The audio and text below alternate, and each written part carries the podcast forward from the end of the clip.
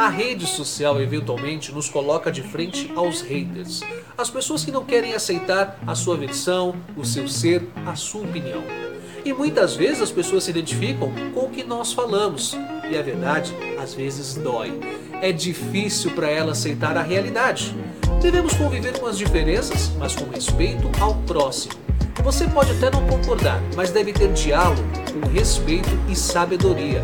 Aprender com as diferenças nos faz melhores. Eu sou Renato Silva, porque inovar e motivar é preciso.